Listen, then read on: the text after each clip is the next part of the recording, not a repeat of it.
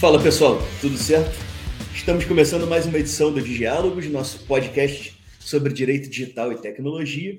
E hoje o papo vai ser sobre indústria 4.0 e internet das coisas. Para quem não me conhece, meu nome é Rafael de Tomaso e hoje vou conversar com Diego Slimwein, Head of Operations e Founder da Cirrus IoT, startup especializada justamente em internet das coisas direcionada à indústria 4.0, que acabou de receber um aporte de 5,2 milhões agora, né, numa rodada de investimentos bem sucedida, liderada pela Randon Ventures aqui de Caxias, com a participação da BR Angels e da ArcelorMittal. Diego, seja muito bem-vindo ao Diálogos para falar desse assunto que acho que é uma tendência para os próximos anos aí, né? Uh, já estamos até um pouco atrasados, eu diria.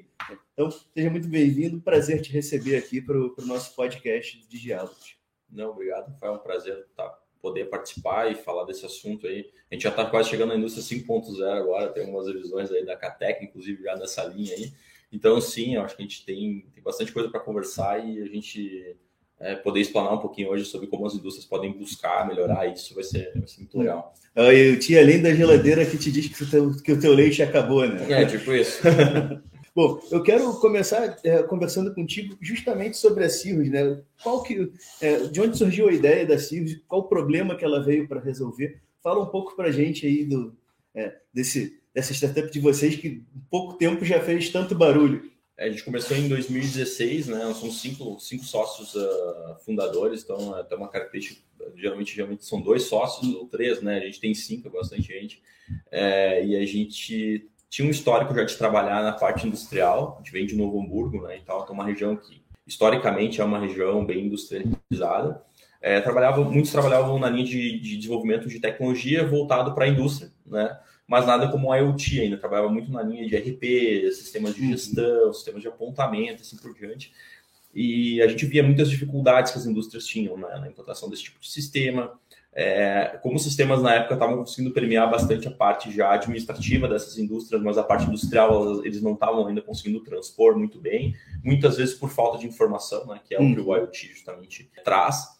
É, e com a mudança ao longo dos anos, a questão dos microcontroladores começou a se tornar muito mais disponível, a gente começou a ter Arduino, Raspberry, uma série de, de, de equipamentos que a gente podia prototipar, testar, validar. É, em 2016, a gente se reuniu a primeira vez e disse, olha, quem sabe vamos é, buscar desenvolver não só software, mas também hardware, né, para a parte de controle industrial, como a gente pode controlar máquinas, é, trazer informações de, de, desse, dessas, disso para dentro de um sistema de gestão em nuvem na época, que é o que a gente já estava também começando a trabalhar, né? Isso é uma coisa que é legal porque se eu fosse ter essa ideia, talvez em 1990 não ia ser possível fazer. Não ia, né? não ia ter tecnologia, não ia ter servidor, não existia Microsoft Azure, não existia. Não tinha né? Raspberry para fazer um teste de 100 dólares, Exatamente. 8 mil dólares. Exatamente, exatamente. Então, isso tudo é legal falar porque a gente vê como a, a, a tecnologia consegue impactar a cultura também, né? Faz essas, vai moldando a nossa realidade de forma que a gente vai adaptando e criando coisas em cima daquilo que está disponível para a gente poder é, trabalhar. E aí a gente começou a trabalhar, pegou uma primeira indústria e a gente fez uns testes e aí era um contato meu na época, um, era nosso cliente até hoje, então o nosso primeiro cliente continua com a gente até hoje e tal. Bom sinal. E aí eu disse para ele assim, olha, cara, a gente tá com uma ideia de controlar injetoras e tal, e fazer o um controle e ver se a gente consegue aumentar a produtividade. Não, pode fazer lá na fábrica e tal, até te dou tanto aqui para fazer, entendeu? Um valor irrisório vai que cobrir pelo menos comprar os Arduino, os ESP e tudo mais para fazer. E a gente fez uh, em três máquinas e ele achou, pô, forte sério, como agora eu consigo ver a máquina no meu celular e tal, que, que negócio maluco e tal. Não, me bota mais 20 máquinas agora, né? E a gente foi colocando, colocando, colocando. E aí esse cliente ele conseguiu aumentar 30% a produtividade dele hum. na eficiência industrial. E o cara, não, só um pouquinho, bota em todas. Agora eu quero colocar em todas. Né? E aí a gente começou a, a, ter essa visão, pô, então tem valor, o produto tem valor. Consigo aumentar a produtividade através de visibilidade, né? Trazendo visibilidade da operação é, é, da indústria em tempo real. E aí a gente começou a buscar outras empresas. E até 2018 a gente buscava muito empresas da faixa pequena e média, porque era o que a gente tinha acesso também mercadologicamente, né? Porque eu uhum. batia na porta lá do cara, fazia a venda e tudo mais. É, e depois entra num outro aspecto que a gente vai discutir à frente, que é a questão de cultura, né? Essas empresas não estavam culturalmente prontas, talvez, para receber a tecnologia que a gente tinha. E aí a gente participando de um Gramado Summit em 2018, a gente conheceu a Randon, que foi o nosso primeiro grande cliente. Os caras olharam e falaram, pô, eu tenho valor, me interessa esse negócio aí que vocês estão fazendo. Pro grande, eu sempre, a gente sempre ganha aquela visão, às vezes também, de olhar para a grande empresa e pensar assim, pô, esses caras já estão com drones, nave espacial acontecendo lá dentro da indústria, né? E quando a gente começa a entrar em, isso eu falo de todas as indústrias do Brasil, a gente vê que tem muita coisa para fazer. Tem muita coisa. Tem muita coisa, né? E o problema, na verdade, ele só é maior. O problema existe, ele só é maior, né? as proporções são maiores. É, só que o nível de, de maturidade cultural em geral dessas empresas é muito maior, né? Uh, tem um time de engenharia já focado, né? Uh, que tu consegue, se tu entregar o valor para eles, eles sabem como trabalhar com isso e tudo mais. E aí a gente começou a entregar valor para eles a partir de 2018, 2019. E viu, pô, acho que o nosso nicho não é médios e pequenos, nosso nicho é grandes empresas. E a gente vai começar a focar nisso, né? A gente pivotou um pouco e parou de atender pequenas e médias. Não atender, mas parou de focar, metodologicamente, atender, né? É, e começou a ir para as grandes, e a gente começou a obter sucesso, né? A gente foi entrando em BRF, Suzano, Randon, uh, expandiu dentro do grupo Randon em outras subsidiárias, como Frase, Suspensis, entre uhum. outras, né? Uzi Minas, ArcelorMittal, e a gente foi indo cada vez empresas maiores, maiores, maiores, né? É, e foi se especializando em atuar nesse nicho, e essas empresas viam muito valor no que a gente entregava, até o momento que a gente disse, tá, agora está difícil caminhar com as próprias pernas, né? É, chegou no momento de a fazer uma, uma, uma, captação e tentar manter o ritmo de crescimento que a gente vem tendo, agora sim tendo um aporte de, de recurso. Né? É, manter o ritmo é sempre um desafio, né? Até porque você tem aí dois grandes desafios para superar, e você mencionou os dois aí no, já de cara. O desafio cultural, de, muitas vezes essas, essas indústrias não estão preparadas para ter uma mudança internamente. É, uma frase que a gente ouve bastante da tristeza toda vez que ouve é, eu faço isso há 60 anos, está querendo me ensinar a fazer o meu trabalho? E a outra, o outro desafio que se tem é o desafio tecnológico, né? E imagino que uma das coisas que atrase um pouco, né, que desacelere pelo menos um pouco é, esse desenvolvimento de mercado para vocês, é o desafio do 5G que nunca chega para a gente, né? E agora que começou, parece que vem, vai chegar em Porto Alegre, aqui para Caxias, disseram que vão, vai levar em torno de dois anos, Novo Hamburgo, imagino que também vai levar pelo menos um ou dois anos até que, que se tenha é, 5G por lá. E 5G promete também dar um, um, um novo giro, né? uma nova puxada, uma nova acelerada nesse mercado de internet das coisas. Eu, qual está sendo para vocês o, a maior barreira, tecnológica ou a cultural? É muito legal falar da, da questão tecnológica, porque lá em 2016, quando a gente estava decidindo, né, vamos para a linha de indústria, vamos para a linha de agro, a gente, chegou a pensar até em health na época, porque pô, saúde e tudo mais. A gente foi participar de uma, de uma feira que é, é o Congresso Latino-Americano de Internet das Coisas, que existia já em 2016, né, porque parece. Era uma feirinha pequena e tal, aconteceu em São Paulo, é, a gente foi participar e a gente viu dois cases na época, né? Um do pessoal do agro e um do pessoal da, do health, né? E o pessoal do agro, a, a luta que existia é que não existia infraestrutura. Hum tá legal, como é que eu faço internet das coisas sem internet? Basicamente isso, né? E, e, não tinha conectividade, não tinha antena, não tinha 2G, não tinha 3G, não tinha nada. Os caras estavam tentando trabalhar com LoRa, alguns com Sigfox e tal. Dependendo Mas, assim, do lugar, nem sinal de telefone tem. É, e aí não, não, não, não tinha nem, assim, se falava, ah, o Sigfox na época vai cobrir o interior de São Paulo lá em 2025. Pô, 2016, 2025, meu Deus do céu, né? É, tempo pra caramba. E a gente vê que esses ecossistemas demoraram mais até para florescer por causa disso, porque não uhum. tinha conectividade, problema de infraestrutura. E o problema da saúde era, na época, a regulamentação. Né? Sim. Eu lembro que na época, olha só, olha que legal que os caras tinham desenvolvido, 2016. Desenvolveram uma, um sistema é, IoT com Arduino e tal, que controlava a quantidade de oxigênio nos tubos de oxigênio, 2016. É, e o negócio que eu conseguia fazer o controle de todo o hospital, te dizia quanto tinha oxigênio conectado. Lembra quando deu a crise do oxigênio, do uhum. e tal? Se tivesse o sistema dos caras rodando, resolvido o problema. E era um hardwarezinho que os caras desenvolveram com o ESP e tudo mais, que tu acoplava em qualquer cilindro e ele fazia o controle. E os caras, na época, estavam, acho que já há três anos, tentando regulamentar aquilo. E não conseguiam uma liberação para utilizar. E aí a gente pegou e falou, cara, saúde não é uma boa, porque nós vamos é ferrar. Né? E agro não tem uh, infraestrutura, como é que eu vou trabalhar? Não, quem tem infraestrutura, tem recurso e tem indústria. Bom, então a gente tem mais know-how também, então vamos focar mais na linha industrial. Entra muito essa linha do, do 5G, eu faço mesmo o paradigma, né? É que é, tem muita coisa que a gente não tem conectividade hoje. Uma coisa que eu, que eu olho muito é câmeras inteligentes, porque 5G tem uma banda muito maior, com uma latência baixa. Hoje, tu fazer processamento de visão computacional em nuvem, é, tu tem que ter uma baita de uma infraestrutura para te conseguir fazer isso. Ou tu não, tu pode ter, pode te dar o luxo de algum momento naquela aplicação ali não ter uma resposta imediata. Uhum. Tu espera, tu pode, ó, eu posso mandar para a nuvem e a resposta da análise daquele vídeo vai vir daqui a cinco minutos. Que é algo que tu consegue aguentar na indústria, mas não consegue aguentar na área da saúde, por exemplo. Por exemplo, né? E aí, às vezes, tu entra numa linha do que uh, visão computacional se torna muito caro, porque eu preciso ter um centro de processamento local. Uhum. Então, vou ter que comprar um servidor que vai me custar 500 mil reais para fazer um processamento de tantas câmeras e tal, quando eu poderia estar pagando X centavos por mês para processar quando eu precisar, que é uma coisa que o 5G vai traz essa possibilidade. Então, uma linha que eu vejo que vai acelerar demais com o 5G é a visão computacional de cidades inteligentes, de indústrias, de saúde, de tudo que é coisa que a gente pode imaginar, porque a gente vai passar a ter banda e latência disponível para qualquer um. Por exemplo, o Rafael quer montar um negócio de sistema de visão computacional aqui no escritório, sei lá, quer contar pessoa, quer fazer qualquer coisa.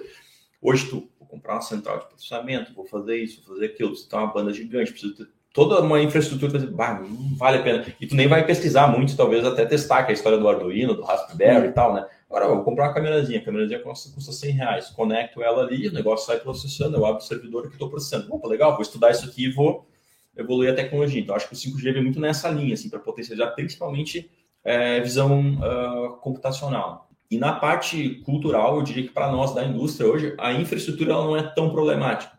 Geralmente você tem Wi-Fi, tem cabo, uhum. tem alguma coisa assim que a gente possa trabalhar, né? É, mas o cultural é o, o crítico. Tanto é que a Academia Alemã de Indústria 4.0, que a Catec criou o conceito lá e tal, eles sempre chamavam do 4.0, depois agora vieram com a ideia, da Indústria 5 e tal, que o que, é o 5, que é o quinto elemento do negócio? É pessoas e cultura, que é uma coisa que até então não se levava em consideração. Eles não, beleza, vai ser tudo autônomo, robô não, robô não tem cultura, né? O robô só fica trabalhando lá.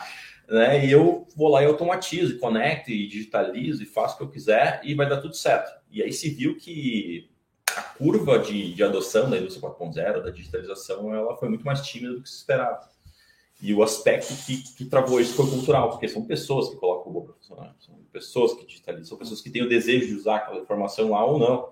E se a, culturalmente a, a indústria não está preparada para isso, não, não, não, é muito difícil de transporte. Pode ter o um melhor sistema, melhor IoT, melhor tudo mais. Se as pessoas não quiserem, e tu falou, ah, Uh, eu faço mesmo trabalho desse jeito há 60 anos. Uhum. E vou continuar fazendo e dar dinheiro e eu vou fazer sim. Tá, mas isso aqui pode trazer mais. Né? Não quero, obrigado. Já, já morreu qualquer tecnologia que eu teria de melhor que fosse para disponibilizar ali. No meu escritório, a gente trabalha bastante com a parte de governança e compliance para diversas regulamentações, atualmente, principalmente para LGPD, mas para outras também.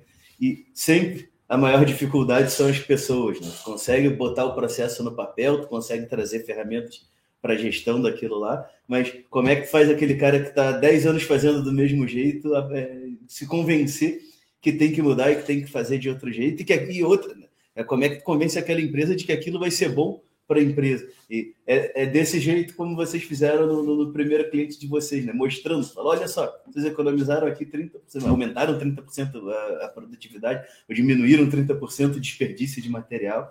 O cara olha, não tem argumento mais convincente do que o dinheiro. Sim. Falando em dinheiro, é, vocês fizeram agora essa captação, a gente comentou ali no, no começo, de 5,2 milhões aí para investimentos para dar essa alavancada tão necessária né, para uma startup que está na fase de vocês.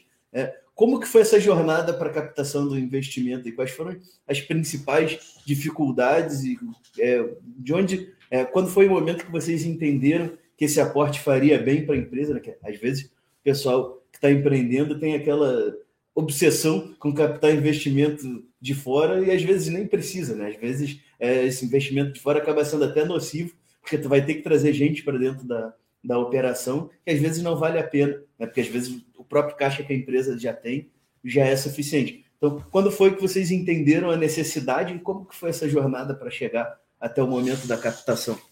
Eu acho que um ponto que às vezes as startups uh, uh, acabam assim querendo acelerar demais é querer um investidor. Eu quero, eu preciso. Uhum. Eu, mas por quê? Não sei, porque eu preciso captar. Então, calma, vamos entender por que, que eu preciso captar, o que, que eu quero fazer com esse recurso, o que, que isso vai trazer, trazer de benefício para a empresa. Né? A gente tentou, a gente foi bem conservador, a gente deve ter recebido, sei lá, 15, 20, 30 propostas ao longo de 2016 até é, 2022, né? De investidores diferentes, investidores anjos, fundos, etc e tal. É, e a gente sempre botava um pouquinho o pé na freio e pensava, né? Tá, preciso desse investimento agora, ele vai fazer diferença a gente foi fazendo essa reflexão né, ao longo dos anos até que a gente chegou em 2021 e falou, opa, agora chegou o momento que vai fazer diferença. A gente, a gente tem um, um porquê de alocar esse recurso, a gente chegou num tamanho sozinho, organicamente, que a gente começa a enfrentar barreiras de crescimento relacionadas ao capital. Né? Então, ou seja, eu não tenho dinheiro para alavancar. Eu sei que eu vou conseguir crescer, porque eu já tenho os clientes comigo, meu produto já está validado, mas eu não tenho recurso muitas vezes para contratar, principalmente pessoas, uhum. né? É, para poder ela continuar alavancando esse nível. Porque chegou naquele momento que a gente poderia. A gente é uma empresa lucrativa, a gente poderia se manter ali, ok. Mas agora não sou uma startup, se eu vou ficar parado ali. Uhum é, com, com, essa linha de clientes que eu tenho, atendendo e tal, eu não vou conseguir manter mais minha meta de, de crescimento. A gente sempre tem conseguido basicamente dobrar ano a ano, né? E a gente olhou e falou assim, olha, 2022 vai ser difícil a gente fazer isso com as próprias pernas, né? A gente não vai ter capital suficiente para dar o giro e conseguir fazer isso. E aí foi o momento que a gente olhou e falou que é, talvez fizesse sentido a gente captar. E aí entrou o segundo momento, né? Tá, com quem eu vou captar? Isso eu acho que é uma pergunta. Eu acho que é a pergunta mais importante né? de todas, né? Mais importante, quem eu capto e o que, que esse cara agrega na minha operação? Além de dinheiro. É, além de dinheiro. E, e aquela história que comentaste, né? De trazer alguém para dentro. É, tá, essa pessoa acredita nos mesmos ideais que eu, ela acredita, ela tem a mesma visão de negócio, ela está disposta, talvez, a, as coisas não darem tão certo aqui e depois darem certo lá. É, ou ela está entrando só porque, cara, vou te dar aqui X milhões e agora tu vai lá e faz e daqui a X anos eu venho, me pego de volta e vou embora, sabe? É, tem investidores de todos os tipos, tem fundos de todos os, os, tipos, né? Como que eu descubro, escolho o melhor, né? E tem a questão também de que no Brasil é, praticamente não existem fundos de IoT no Brasil. É verdade. Né? Não tem fundos de IoT, tu vê muito fundo B2C que a gente chama, né? O cara está investindo em startup de aplicativo, ou de plataforma, ou para marketing, ou para até fintech tem bastante, tal, por fintech, causa dos, né? dos, bancos, né? Tem muito banco. Agora a parte de imobiliária também tá, tá bombando. É. É, normalmente no Brasil é assim, né? Um, estoura o unicórnio, né? vai, corre todo, todo mundo para lá. é bem assim. Então, uh, uh, você vê que a maioria dos investimentos são muito na linha de coisas não físicas, né? Plataforma, software uhum. puro, né? Por quê? Porque o software puro, em geral, ele é mais escalável. Exato. Tu não tem interface física com o teu cliente e tal. A gente olhar até a própria Quinto Andar agora recentemente, o que, que eles estavam esbarrando muito na parte física, que era a parte de fazer as vistorias, do que envolvia físico, tirar as fotos. Um problema que eu tive fisicamente lá, um vazamento, não sei o que e tal, está acontecendo no imóvel do, do inquilino e tudo mais. Essa é a barreira que os caras estavam enfrentando, de reclamação e tudo mais. Então, no físico, eles geralmente trazem um pouco mais de barreira uh, para a tua linha de crescimento. É, já se tu olhar para o mercado americano, por exemplo, o mercado europeu, já estava se investindo em IoT, ou pegar até Israel, por exemplo, em IoT há muito tempo, porque eles estão vendo o valor que isso vai ter daqui a, não, na, não semana que vem, o valor que isso vai ter daqui a 5 ou 10 anos, né? E principalmente, é, o físico, ele, ele tende a ser menos escalável, mas a partir do momento que tu te estabilizou no físico, também é mais difícil de tu sair. É. Né? A, a, troca, por exemplo, a Silvio está dentro da, da Randon, que a gente estava conversando. Chegaram uma outra startup conversando, a mesma solução que eu tenho, de fazer a substituição é traumático para a empresa. Sim. Né? É físico, precisa ir lá físico substituir. Então tem o, o, o pró e contra, né? E aí tem que. A gente teve conversa com muitos, muitos fundos que os caras tinham uma visão B2C, eles não conseguiam entender o nosso negócio. E, não, e tem, tem não só a troca, mas também tem o valor do investimento necessário para se produzir aquele, aquele hardware. Aquele hardware, né? Tem questão de estoque, tem tudo isso envolvido, né? Importação. Logística. Né? A, gente traz, a, gente, a gente fabrica hoje quase tudo na China ok, eu tenho logística para trazer o um negócio para cá. Para fazer um teste AB numa plataforma online, ele faz em cinco minutos. Para fazer um teste AB com hardware, tá E levou o projeto do hardware. E levou o projeto. Tá. Quanto custa? Software eu vou lá e refaço, né? Tá, refaço modo que deu tudo errado e tal, beleza. Faço um rebuild ali, um, um retrofit do, do, do, sistema e vamos lá. Agora, hardware não. Projetei errado e o negócio começa a dar problema. E agora, como é que eu faço? Hum. Faço projeto de novo, valida, manda, fabrica lote de novo na China, traz de novo. É um pouco mais. Uh, uh, uh, problemático, digamos assim, né? E um ponto que eles batiam muito é que eles queriam quantidade de clientes, né? E a gente batia dizer, cara, eu, eu não preciso ter mil empresas. Talvez eu tenha um dia. Eu só preciso ter 50 maiores do Brasil, ou 30 maiores do Brasil. Os caras são responsáveis, sei lá, por pouco 20, 30% do PIB brasileiro. É, é, eu não preciso. É, a minha escala é diferente, minha escala é em número de devices, é em número de parques conectados, né? A gente tem cliente que tem 120 parques industriais, sabe? É, vale a pena buscar outro cliente ou vale a pena pegar aquele cliente que eu já estou e buscar atender mais partes e tal? Então, era uma coisa que o, o investidor, principalmente de B2C, não entendia muito bem, que é, essencialmente, eu acho que deve ser, sei lá, 80 ou 90% do mercado brasileiro hoje de, uhum. de, de, venture capital é B2C, né? É, e aí, beleza, a gente era B2B, beleza, então achei os fundos B2B Enterprise, então, tipo, eu não focava B2B pequenas e médias, que é a quantidade de empresas, focava só nas, nas grandes e tal. E aí, então, foi indo, uh, assim, pensando quem poderia ser. E aí, pela relação que a gente tinha com a Randon, foram os primeiros que eu busquei, né? Tá, o pessoal da Randon tinha acabado de estruturar o, Randon Ventures e tal, a gente já tinha uma relação boa, os diretores já nos conheciam, já sabiam das entregas que tinha lá dentro. Não, acho que é até por questão de, de parceria mesmo, vou buscar eles primeiro. Tipo, já deu certo, a gente já está trabalhando junto há lá, dois, três anos, a gente já viu que a gente funciona bem junto, vamos buscar quem sabe investimento. Ainda é um bom recado para o mercado, né? Olha só, esses caras estão me fornecendo e eu estou investindo neles aqui, além do que eu já pago para eles pela solução, eu estou investindo neles como empresa, né? Então, é aquele recado de acreditamos que está rodando aqui, está funcionando, é, passa uma confiança maior do que pegar um, um, um grupo de investidores aventureiros e, e fora as conexões que isso pode gerar para vocês no mercado. Não, com certeza. E, e para eles, tive conversando com eles recentemente, estou sempre aqui por Caxias também. Eles disseram, ah, vocês já são meio de casa. Tipo, o investimento foi um investimento muito tranquilo por parte deles para provar. Os diretores já nos conheciam, então, uhum. conselho e tal, já tinham usado soluções nossas, né? Então é muito mais tranquilo. Só que daí o, a, a demanda deles era o seguinte: ó, oh, beleza, a gente investe, mas tem que ter mais um fundo. Então, né? Até porque é o seguinte, a gente a gente sabe que vocês estão muito em casa aqui, mas a gente não quer que vocês fiquem em casa demais, no sentido do tipo, a gente pode ser muito gente boa com vocês por já conhecer, a gente quer alguém também que venha, um venture capital tradicional, que venha puxando e tal, né, puxando a corda e tal, é, para a gente poder ter esses dois paradigmas, né, uh, e eles já tinham trazido um smart, naturalmente, por, por serem nativos industriais, poderem conectar a gente com as próprias plantas e tal, é, e o dinheiro junto, beleza, e a gente começou a buscar outros fundos, né, e aí uh, um fundo que foi indicado até para eles foi o BR Angels, que também fazia muito sentido porque Uh, o BR Angels acho que deve ter hoje 250, 300 CEOs né, de grandes empresas. Opa, interessante, eu vou poder ter acesso aos CEOs dessas grandes empresas. Então, de novo, já aliava Smart e, e, e, o, e o recurso normal. Aí a gente conheceu o Orlando, conversei com ele, gostei muito dele, gostei da visão dele. De novo, a gente, foi, a gente se balizou para escolher os fundos muito uh, na, na visão do fundo a gente compartilhava na mesma visão que a gente, uhum. olhava, via que a gente estava entregando valor e tal, né? E aí, por último, apareceu a Arcelor, né? Então, a Arcelor, quando a gente tá, já tinha conversado com eles no passado e tal, de repente eles apareceram e falaram, ó, oh, legal, a gente fez uma pesquisa de mercado no IoT e a gente viu que vocês são uma empresa legal de IoT.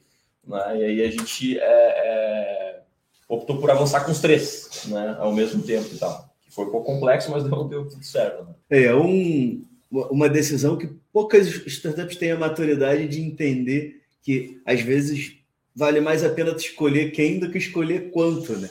A gente vê aquele desespero do preciso investimento, às vezes não tem fit, às vezes traz gente de um mercado que não é o teu e que quer ver o resultado, e às vezes até com a melhor das intenções, porque botou o dinheiro lá, acaba puxando para um lado que não faz sentido para aquele negócio, como você mesmo estava falando antes, aquela visão mais B2C, o que, que eu quero, o que, que eu entendo de B2B. Né? Esse lado do investidor querer o resultado, dependendo do perfil do investidor, inclusive, é, num prazo muito curto, acaba trazendo mais prejuízo do que benefício, mesmo, mesmo havendo aquele aporte. E, além disso que, já, que, que, você já trouxe dessa experiência de vocês, da jornada de vocês, o que, que tu dá de dica para startup que está querendo começar, pô, vou captar é, um investidor agora? Qual que é quais são as primeiras coisas que ela tem que se atentar, né? além dessa de pô, qual que é o perfil de investidor que eu quero, que é mais quais os caminhos ali, é, o que, que vocês aprenderam quebrando a cara que pode uhum. facilitar a vida do, do empreendedor que está indo para a rua agora? Acho que é primeiro entender por quê, por que captar, o que vai fazer com esse dinheiro, é realmente pegar e dizer assim, ah, legal, eu quero 2 milhões, ok, o que, eu vou fazer com esses 2 milhões? O que eu vou construir? O que eu vou executar? O que eu vou entregar com esses 2 milhões? Essa é a primeira pergunta, né? que é uma pergunta mais a nível estratégico. Estrategicamente, o que eu vou fazer com esse dinheiro? É Até para apresentar para o investidor e para gerar aquela é. confiança, né? Não, esse, esse, cara sabe o que, que vai fazer com o meu dinheiro. Exatamente. Tu chegar, às vezes, muitas vezes, na frente do investidor, não é que ele não vai te dar o dinheiro. Se a gente está mais em early stage, talvez em vez de tu ganhar dois, tu vai ganhar 500. Uhum. Vai falar assim, tá, vamos testar com menos antes aqui, vamos ver como é que esse negócio funciona e tal porque talvez falte uma maturidade no empreendedor de entender para que ele vai usar aquele recurso. Isso é um ponto bem importante. É, o segundo é ter calma em escolher quem, com quem tu vai trabalhar os fundos, porque tem muito fundo disponível tem. no Brasil. Já não é mais como 10 anos atrás. Hoje, poxa, sei lá, a gente recebe e-mail toda hora de fundo. Não, o cara mandando e-mail. Cara, e aí, tudo bem? Vocês estão querendo captar dinheiro e tal? Tem liquidez no mercado. Tá? Tudo bem, teve a época agora das. que deu uma baixada por causa do juros e tudo mais, né? mas tem muita coisa disponível. E o terceiro ponto para mim é que a tua empresa tem que ser sustentável, se possível. tem mercados que eu sei que isso é mais complicado, principalmente B2C, que nem eu falei, B2C uhum. é uma uhum. coisa que não é minha realidade, né? Então, é, não posso também falar sobre um mercado que eu não conheço.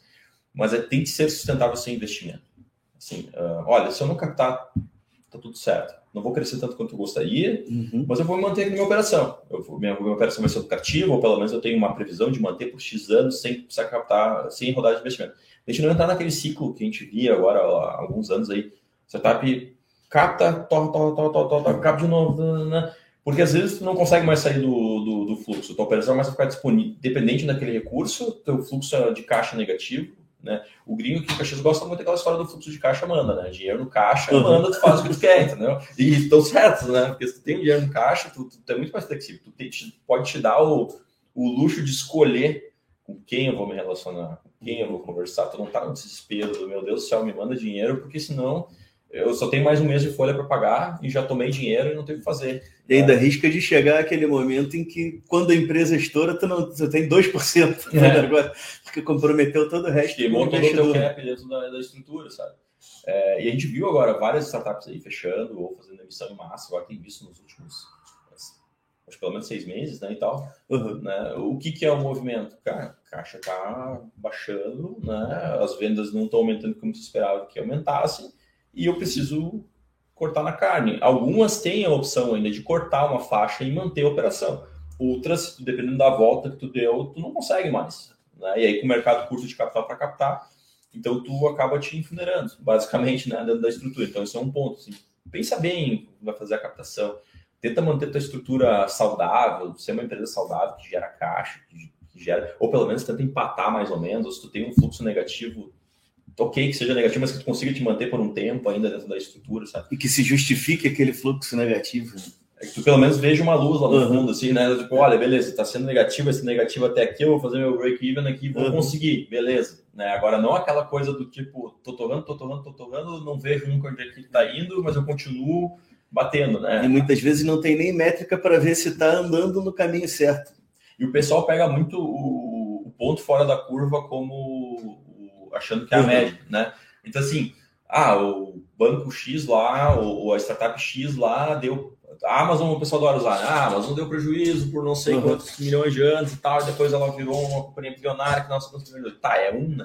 Quantos mil morreram dentro da estrutura? Quantos né? milhões, né? Ou bilhões, né? Morreram. Então, tu tá apostando que tu é o um, é isso?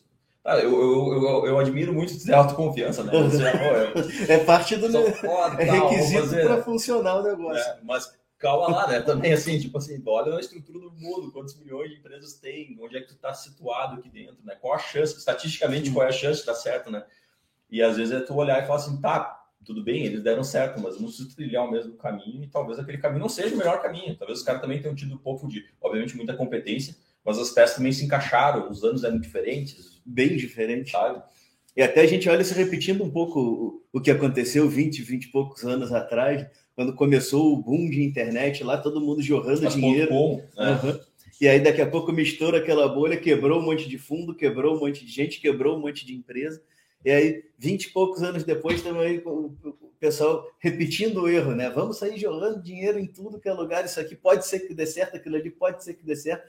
E o próprio investidor, por um bom tempo, acabou fazendo escolhas que de repente não eram as mais inteligentes lá, porque não sobrava dinheiro e faltava startup. Agora o que não falta é startup também, né? Ainda tem muito dinheiro, ainda tem muita liquidez. Diminuiu um pouco, diminuiu, mas ainda tem muito, tem muito capital para risco ainda.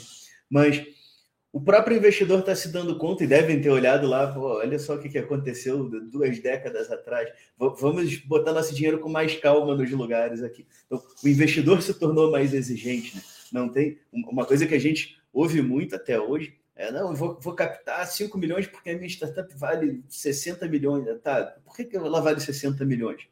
Não, porque eu eu acho que daqui a 10 anos. Eu vou estar eu falo, não, não, eu quero saber por que tu está me dizendo que hoje ela vale 60. Não, porque tem o meu concorrente. Não, teu concorrente é outra história, ele já está estabilizado. A tua, por que, que vale isso? E não tem a resposta. Às vezes a gente provoca, provoca, leva seis meses para uma startup entender quanto ela vale de verdade.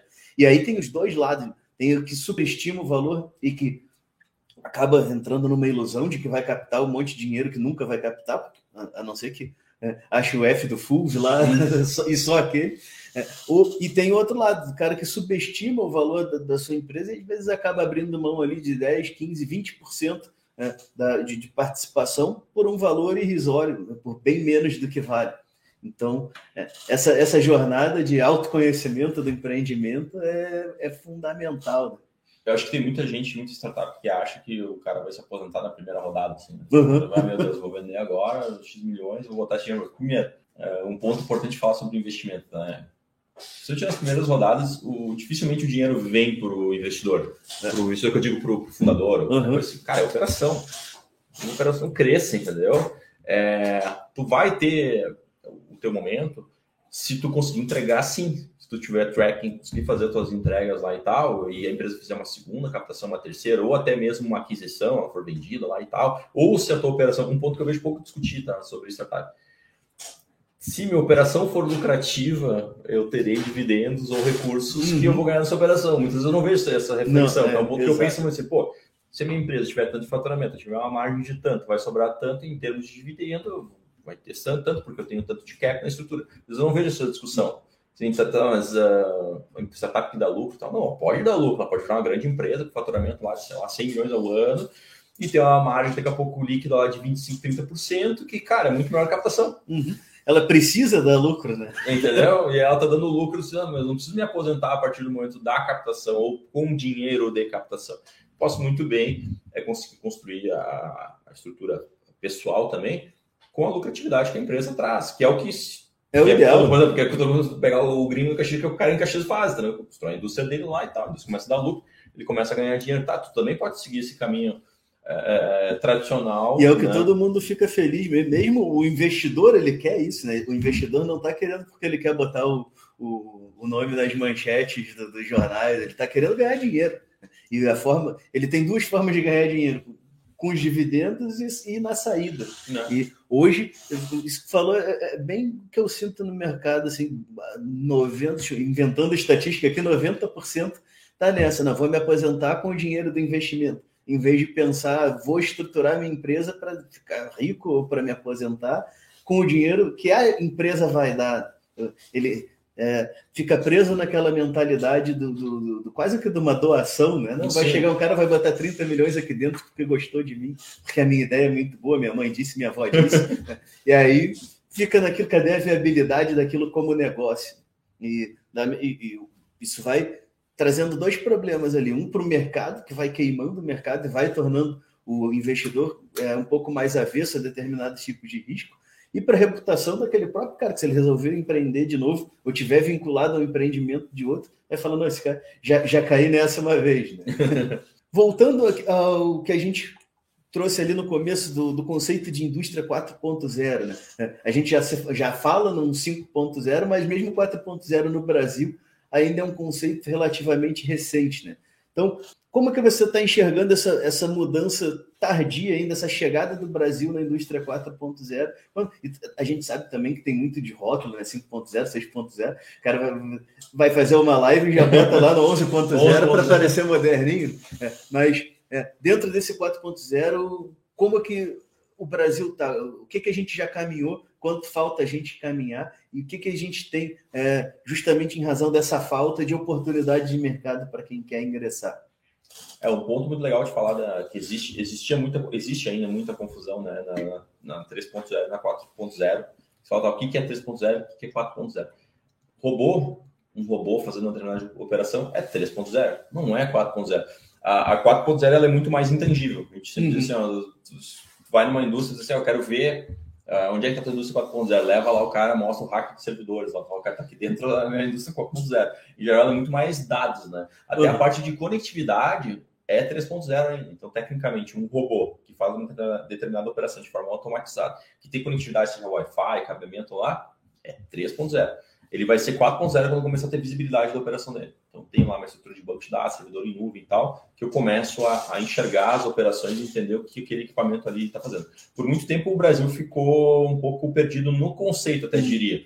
O pessoal achava que 4.0 era botar robô na fábrica. Eu acho que a gente ainda tá. Né? Ah, não, vou botar robô lá, agora minha indústria 4.0. Não, cara, depende. Se eu tiver, eu tenho clientes que a gente atende que tem robôs, eles vão olhar a ocupação do robô do cara é 40%. Bom, legal, tem um robô lá que faz o processo automatizado, mas a linha de alimentação ainda não é automática, não tem nada, e o robô opera 40% do tempo. Tá? Hum cara, não é 4.0. E não te gera dado nenhum para saber por que, nenhum, que eu, né? como eu faço para passar de 40 para 60. Exato, não tem nenhum controle. E se perguntar para o cara por que ficou parado, ele não sabe dizer, sabe? Ah, é falta de alimentação na linha, ele acha, né? Ah, eu acho que é não sei o que, não. Ou tem um cara que ainda fala que tem certeza. Não, tenho certeza que isso aqui é problema, se botar uma linha de alimentação aqui e tal, vai resolver o problema.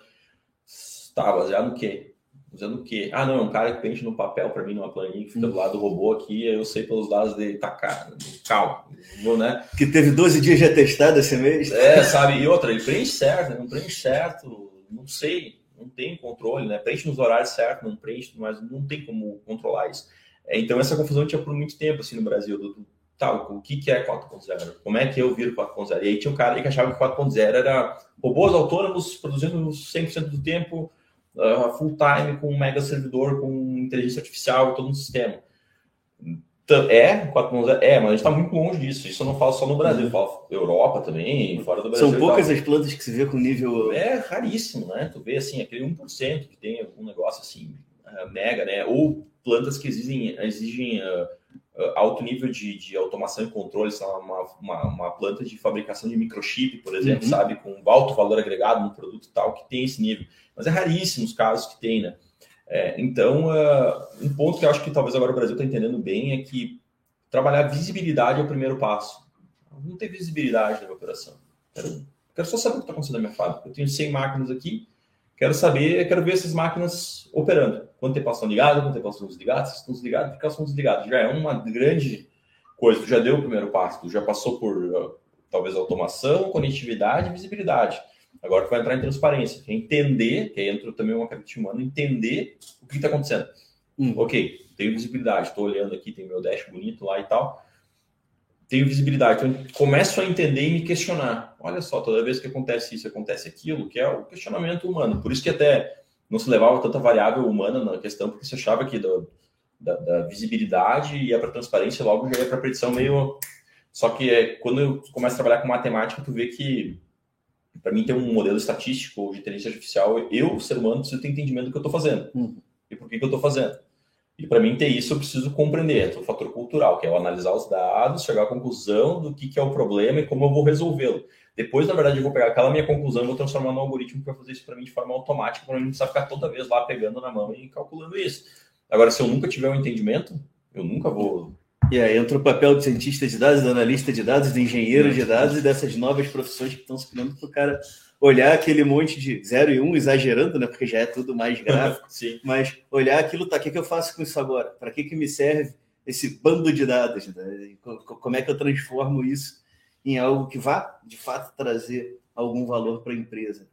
E aí entra um outro questionamento que toda essa parte, e daí desde a 3.0 mesmo, mas eu acho que na 4.0 isso é, tem um valor maior e um valor que não está sendo percebido, que é a parte de gestão de processos. Né? Como é que é, a empresa consegue se aproveitar bem disso sem ter seus processos bem determinados, sem conhecer seus processos, sem saber o que está acontecendo aqui dentro? Né? A gente olha aí fazendo a, a, a ponte com aquela parte cultural. Né? É, a maior parte das empresas que, que a gente conhece o pouco contato que teve com o processo, tá, às vezes uma que outra tem um engenheiro focado nisso daí, mas muita de, muitas delas foi naquele momento lá, final dos anos 90, começo dos anos 2000, quando resolveu implementar uma ISO 9001 e aí teve uma gestão de qualidade e descobriu que existia um negócio chamado processo. Né? Como é que isso conecta com a indústria 4.0 hoje? Qual é a importância de conhecer, mapear e, e, e aperfeiçoar os processos internos das empresas dentro desse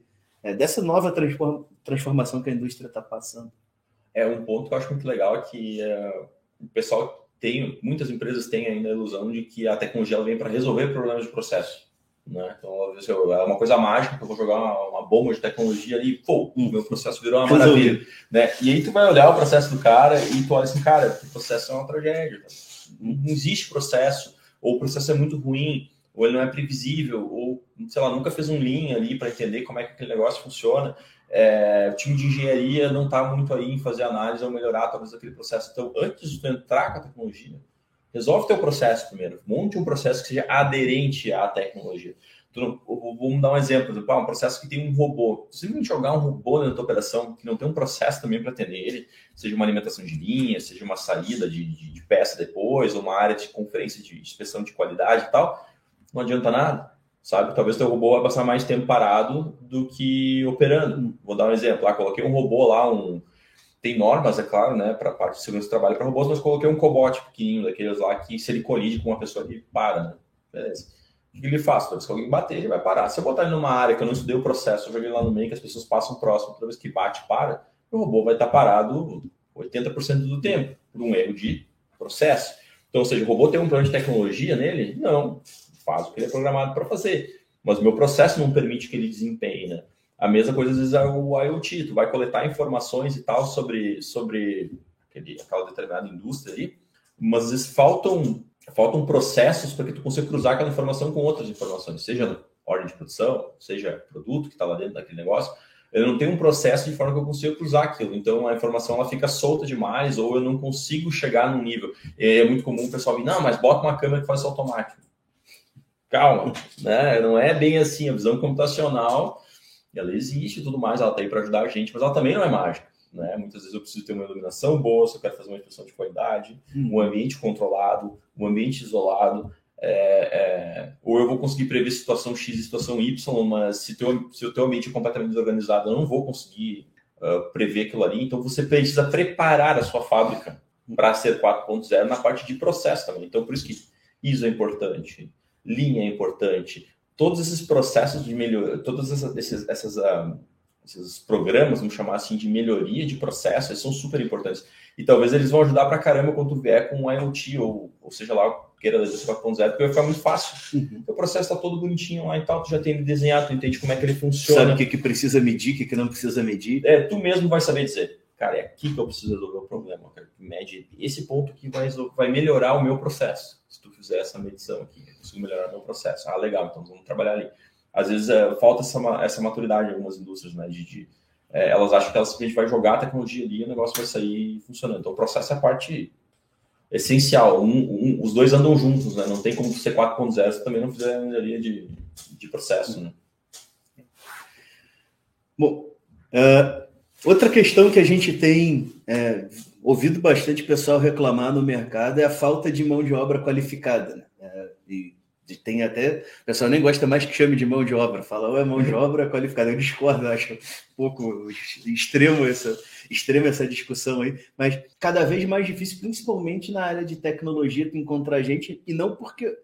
Necess... É, não porque não tenha muita gente, mas porque a demanda explodiu de uma forma gigante. É, é um, uma área em que se demora para formar um profissional e que a gente está concorrendo agora mais do que nunca com o mundo inteiro. Né?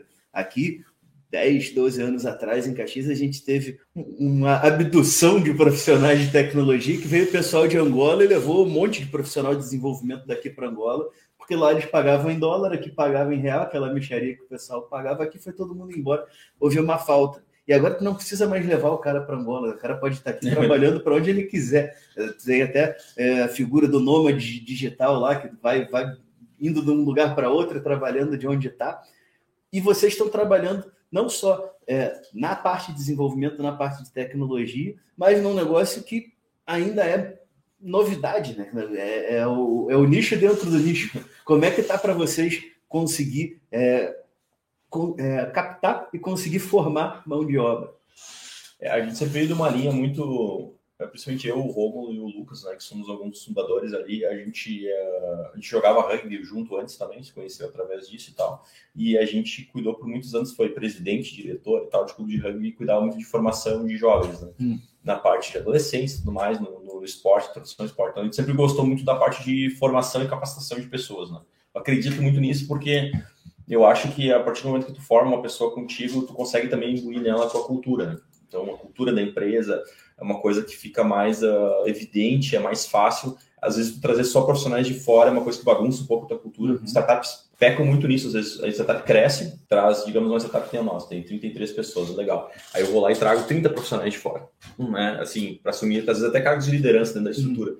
Como que eu garanto que minha cultura vai permanecer a mesma, que eu vou conseguir manter o mesmo padrão que a gente espera que, que a empresa tenha e tal, né? É complexo. A não ser que você tenha um programa de governança muito azeitadinho lá, com teus processos muito organizados, vai ser um vai, vai ser, ser, difícil, tenso. né? Vai ser difícil, vai ser tenso. Então a gente sempre acreditou muito na linha de formar pessoas, né? Então a, a gente tem uma das vantagens de ter cinco sócios, os cinco são de tecnologia. Eu até sou formado em administração, mas também tra trabalhava com arquitetura em nuvem e tal. É, mas os outros quatro são assim, tecnologia na veia e tal. Então eu tenho uh, stakeholders de tecnologia muito fortes que podem capacitar times, né? Então os heads, digamos assim, de, de equipes são bem capacitados, conseguem conseguem rapidamente uh, ensinar esses, esses, grupos. Então a gente tem, tem entrado muito na estratégia de trazer algumas peças chaves externas, né? Uh, principalmente em cargos que exigem um nível mais elevado de, de, de conhecimento que aí eu caio nessa que eu tenho que disputar no mercado, né? Sim. Mas ao mesmo tempo eu também não quero trazer um, um qualquer, eu quero trazer uma pessoa que realmente está afim do projeto e tal. Então a gente tenta escolher, uh, mas a gente trabalha muito forte a parte de formação, né? A gente trabalha, até a gente estava conversando antes da entrevista, né? Com o pessoal da GrowDev ali e tal. É, que eu acho muito legal, porque eles, é muito legal essa ideia deles, na verdade, né? Eles pegam pessoas que estão em outros segmentos.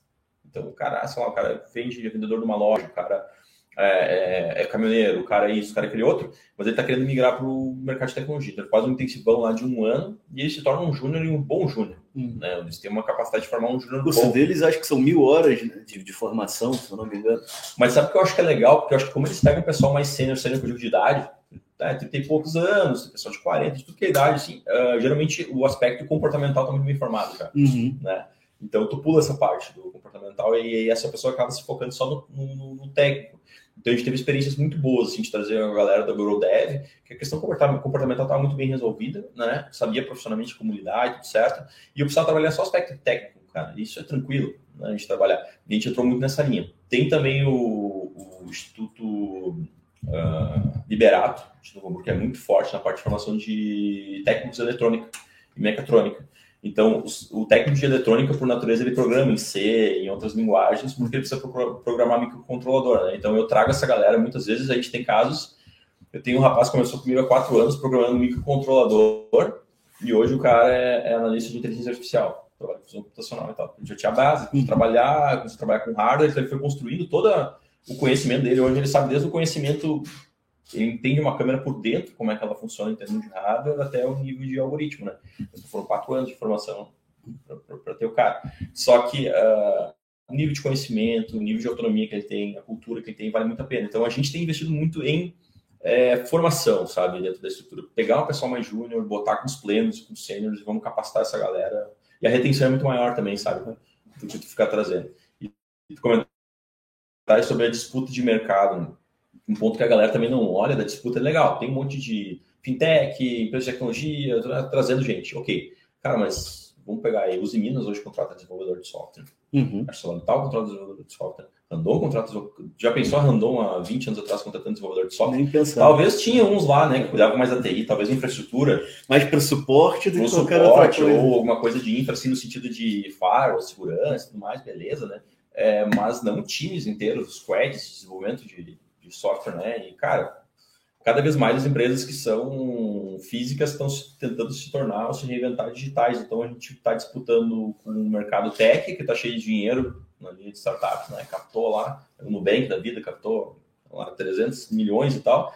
E eu estou disputando com a tradicional também, uhum. né? Tá bem no meio ali, por isso que eu ainda acho que a formação e a captação de, de, de pessoal para fazer formação ainda é o é o melhor caminho, assim, para tentar formar. Demora um pouquinho mais, demora.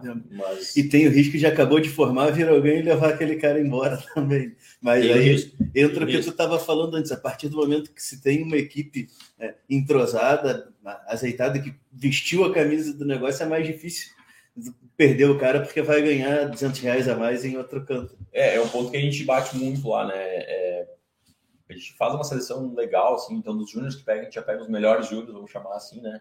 É, e o pessoal acaba ficando com a gente, gosta da cultura, gosta da empresa, gosta da liberdade, tem autonomia. A gente bate muito em autonomia lá, né? O pessoal tem autonomia e tal. tem um crescimento profissional, né? O cara sai do júnior lá, quando vê o cara já é um pleno. A gente tenta também, obviamente, pagar mercado e dar é, é, pelo menos mínimo uma vez por ano tu vai ganhar aumento lá na empresa. Mínimo, né? Às vezes chega a ser seis, seis, seis meses, o cara tem uma revisão e tal. É, de acordo muito com o desempenho. Não é só uhum. porque, ah, porque eu vou te dar, porque eu vou te dar. Não, cara. Tá, tá sendo legal, tá sendo um puta um profissional com a gente aqui, a gente tá gostando muito do trabalho. Acho justo 20 remunerar mais. Isso vai deixando o pessoal motivado. Pô, eu entrego, mas eu, eu recebo, sabe? A empresa me percebe. Outro ponto que eu acho muito legal é fazer feedback, sabe, com o pessoal de X, uhum. tempo, sabe? Mas feedback, não aquele feedback por fazer, cara, sentar lá e poder contribuir para a trajetória profissional daquela pessoa, assim. O que, que tu pode melhorar no, no, no teu dia a dia que vai te tornar um profissional melhor, não só para SEALs, mas a mercado, quem sabe daqui a X anos, né, que tu vai te formar. Não, e o pessoal valoriza, assim, sabe? Tu tem que melhorar, né? não estamos gostando é, né, do tá que, é, e, e, de bom, o que, que eu estou fazendo. É. Então, a gente tem, tem notado também uma, uma evolução desse sentido aí da, da valorização do profissional e do feedback mesmo. E falou que o pessoal da, da GrowDev está devendo uma visita para eles, desde o do Gramado Summit que eu devo essa visita. E por que não convidar eles para fazer um podcast aqui também, né? O, eles também, volta e meia, estão por aqui por Caxias. Eu sei que eles têm clientes por aqui também. Então, é, eles fazem um, o, o, trabalho não só de formação, mas de colocação profissional. Né? Então, tem, tem os dois lados: suprir aquela demanda que existe do mercado de falta de profissionais e de colocar o pessoal que está ali, às vezes, sem saber para onde vai na carreira. Então, é bem legal esse trabalho que eles fazem. Bom, uh, e aí, encaminhando para o fim, que a gente já está aqui há quase 50 minutos conversando, passa rápido. Uh, quais são as. É, como é que você enxerga o futuro, e aí não um futuro de 20 anos, mas um futuro mais curto aí de 5 a 10 anos é, da indústria no Brasil com a, a, chegada de fato do 5G, é, e aí todo, tudo isso que a gente falou da diminuição da, da latência, é, de uma é, melhoria da banda, e daí de uma universalização que se espera do acesso à internet, ou quase a universalização do acesso à internet. Como é que você enxerga isso é, para o futuro da indústria é, 4 ou 5.0 aí no, no, no médio para longo prazo? Eu vejo a indústria assim, a, no, no, no, início de uma, vou chamar assim, uma corrida do ouro meio relacionada à digitalização. Né? É, se eu fosse olhar dois, três anos atrás, grande parte das indústrias não via valor. Não via valor que eu diria. E os stakeholders, né? Os C-level e tal, não via valor. É, não conseguia entender, tangibilizar, que é o que a gente estava falando do dinheiro, né? Porque entra na história, a digitalização tem um porém que às vezes tu, fica difícil tu mensurar quanto tu ganhou. Uhum. Quanto maior teu processo, maior tua indústria, mais difícil é tu mensurar quanto eu ganhei fazendo um processo de digitalização relacionado. A pergunta que eu deveria fazer, na verdade, é quanto eu deixei de perder, na verdade. Né? Ou quanto eu vou perder se eu não fizer isso dentro dos próximos cinco anos. Essa deveria ser a pergunta, né? E aí as indústrias não sabiam muito bem como fazer isso. Então elas, uh, até o próprio C-Level, tá? Como é que eu justifico um investimento, sei lá, de 10 milhões lá numa área para digitalização? Porque geralmente faz o business case, né? Ó, investi 10, essa ideia vai gerar 15 dentro de X anos, então eu fiz o payback e tá todo mundo feliz como que eu faço payback num negócio desse? Né? E, e aí começou a se mudar um pouco a estrutura e dizer assim, não, só um pouquinho, vamos ter verbas específicas para a área de digitalização, porque se a gente não digitalizar, daqui a 10 anos a gente está ferrado. Uns 5 anos, se a gente está ferrado. Porque alguém vai fazer, e esse alguém e vai estar... Vai levar o mercado. 20, 30... Só que aí o problema da digitalização também é que ela, ela não é uma coisa assim, agora eu vou digitalizar. Não, cara, você não construiu cultura. Tu não vem construindo isso ao longo dos anos, não foi fazendo tua escadinha lá, ferrou, vai precisar daqui a pouco de 5 a 10 anos para te dar a volta, sabe? E aí isso começou a mudar agora. Então eu vejo o, o C-level das, da, das indústrias olhando um pouco mais antes, tá, entendi o valor, talvez não entendi 100% de tudo que eu posso potencializar em cima disso aqui, porque nem todo mundo sabe, na verdade, né, na verdade ninguém sabe ainda todo o potencial represado que a gente tem relacionado à digitalização, à indústria 4.0. E começou a olhar e falar, olha, vou começar a alocar recursos para esse negócio aqui vamos ver o que isso aqui vai dar daqui aos cinco anos. Eu acho que essa tem que ser muito a estrutura de qualquer indústria que quiser estar produtiva e eficiente daqui a.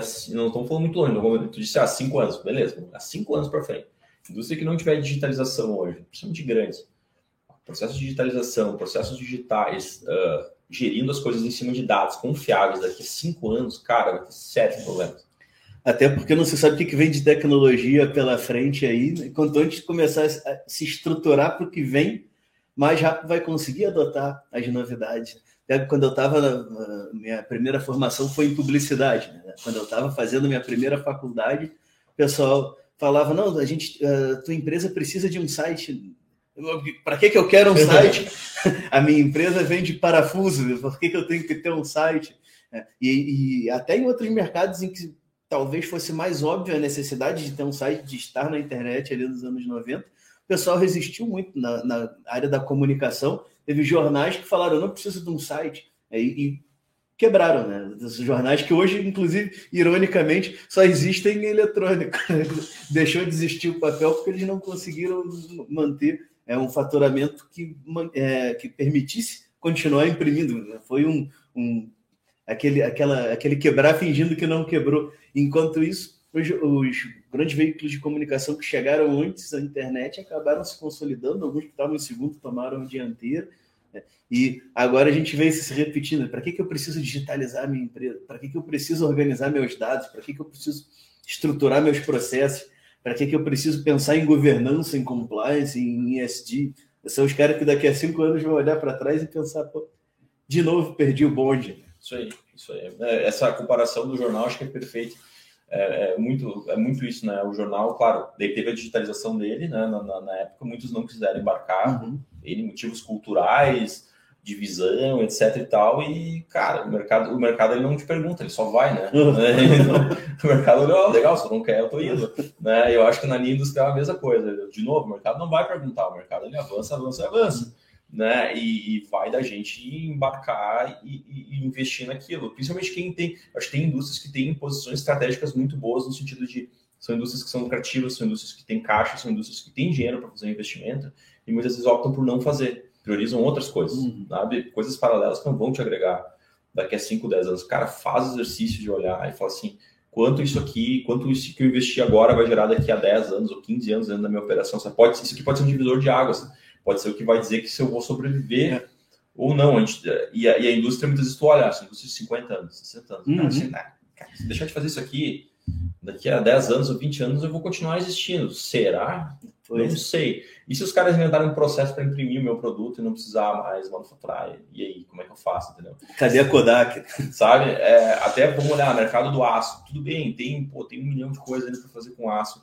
É, mas e sei lá, se começarem a criar outras ligas aí de outros metais que sejam mais resistentes, mais baratos, sejam mais eficientes para determinados processos. Não só se um cara inventa, um, eh, se a tecnologia permite que o meu concorrente economize processo, é, no, no, processo produtivo dele lá 20 a 30%. É, como é que eu vou competir no mercado de commodity com um cara que tem um custo operacional e de produção muito menor que o meu. Exatamente. São as duas perguntas que o cara tem que se fazer. O que, que eu posso estar ganhando daqui a, a 10, 20 anos com isso? E quanto que vai me custar daqui a 10, 20 anos se eu não fizer e isso for a tendência lá, ali na frente? Pegar o exemplo da Arcelor, né, que é a ArcelorMittal. É, tá, por que, que a ArcelorMittal está investindo na? A ArcelorMittal, companhia multinacional indiana lá e tal, está investindo numa startup de IoT lá em Novo Hamburgo, né? é, porque vê valor no futuro, né? E eles têm hoje um negócio que eu acho muito legal, que eles têm o H1, H2 H3 lá dentro, né? Que eu chego, você comenta com outras indústrias que eu acho muito legal a forma que eles estruturaram. H1 são uh, horizonte 1 de inovação, né? então são horizontes que estão ligados mais ao core business. Por exemplo, a gente, a gente seria um H1 lá dentro, uhum. né? a gente ataca diretamente o core, produtividade, eficiência e tudo mais. E eles têm o H2 e o H3. H3 é os caras, é, é processos ou, ou, tecnologias que estão lá longe. Hoje, que hoje não conversam com, com eles tão diretamente, daqui a pouco, sei lá, uh, transformação de carbono né, em energia, transformação de hidrogênio em energia. Tipo, tem a ver com siderúrgico? Não, não, hoje não tem. Tá, mas e daqui a 20 anos? Será que não, eu não posso ter uma usina de produção de energia limpa dentro da minha siderúrgica alimentando meu sistema siderúrgico? Hum, pode ser que sim. Tá, então vamos, vamos investir nesse negócio aí, entendeu? Da mesma forma é a digitalização. Tá, será que isso aqui é 100% do que vai ser no futuro? Não sei, mas pode ser que sim. É quase como uma, uma, uma aposta com uma aposta hoje em dia que já tem muitos indicadores estatísticos dizendo que a coisa vai para aquele caminho, sabe? É, e essas indústrias muito grandes já, já se deram conta disso, né? Pegaram salário, pô, os caras têm fundo de investimento há muito tempo. Um case que eu acho sensacional é a Qualcomm. A Qualcomm tem o fundo mais antigo de venture capital do mundo. Talvez me corrija se eu estiver errado, se não me engano, o deles é o mais antigo.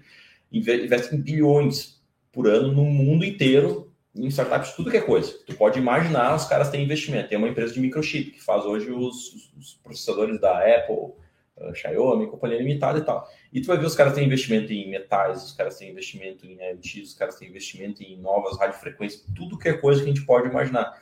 É, porque eles estão olhando para o futuro.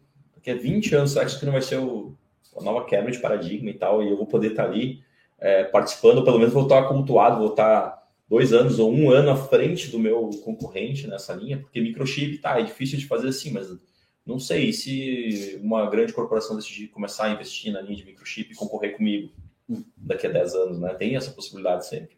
Olha quantos contemporâneos da Qualcomm quebraram de lá para cá, né?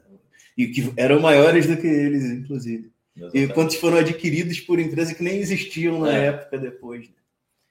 Ô, Diego, quero te agradecer pela tua disponibilidade, parabéns pela tua trajetória, pela trajetória da, da Cirrus IoT. É um mercado que eu enxergo com muito potencial e não para cinco anos, acho que para mês que vem, para semana passada, inclusive. Algo que eu acho que, enfim, não tem como uma indústria pensar em sobreviver aí no, no médio prazo sem fazer investimentos nas suas plantas, sem fazer a modernização e digitalização das suas plantas. E algo que tu frisou diversas vezes aqui, é, entender os seus dados, né? É, coletar, entender e organizar aqueles dados para que eles sirvam para alguma coisa. Então, quero te agradecer pela participação. É, vamos conversar de novo, né? Porque passou uma hora e pareceu que foi 20 minutos. É, não, não sei para quem está ouvindo, né? mas para mim, pelo menos, passou rápido. É, e quero agradecer também todo mundo que ficou com a gente aqui até o fim. É, é, quero, espero que vocês tenham gostado e já convido todo mundo para acompanhar nosso podcast e nossos posts aqui pelo www.dialogos.com.br. Nossos podcasts também ficam disponíveis no site em todas as plataformas de podcast aí que vocês possam imaginar. Se tiver alguma que vocês usem aí mais obscura e que a gente não esteja, avisa que a gente dá um jeito de botar lá. Fica aí é, um minutinho para dar teu recado final, Diego. Não, perfeito, Rafael. Obrigado aí pelo convite. Acho que é muito legal poder você participar de podcast ou qualquer tipo de, de, de, de, diálogo, até porque faz a gente pensar também, né? Tu colocaste vários hum. pontos que me fizeram pensar, não realmente faz sentido. Aquele ponto que tu colocou dos jornais, eu achei muito bom. Né? Me fez, nunca tinha pensado nesse, nesse exemplo dentro da estrutura. Acho que é muito legal ter conversado. É muito legal também estar em Caxias, porque é da onde a gente teve o primeiro grande cliente. É um berço da indústria que tem indústria pra caramba aqui, coisa pra caramba para fazer em Caxias, né? E digitalização também é muito legal. E é isso aí, te agradecer e ficar à disposição. Né? Quando vocês quiserem conversar novamente, aí depois a gente toma um café, continua a conversa aí a gente permanece à disposição. Certamente, vamos fazer uma visita para vocês em Novo Hamburgo também em breve. E quem tiver alguma dúvida, algum comentário, sugestão, também pode nos mandar um e-mail para contato@diálogos.com.br ou procurar a gente nas principais redes é, sociais, é, preferencialmente pelo LinkedIn, onde a gente responde mais rápido. Então, um forte abraço, até a próxima Espero vocês aqui no Diálogo.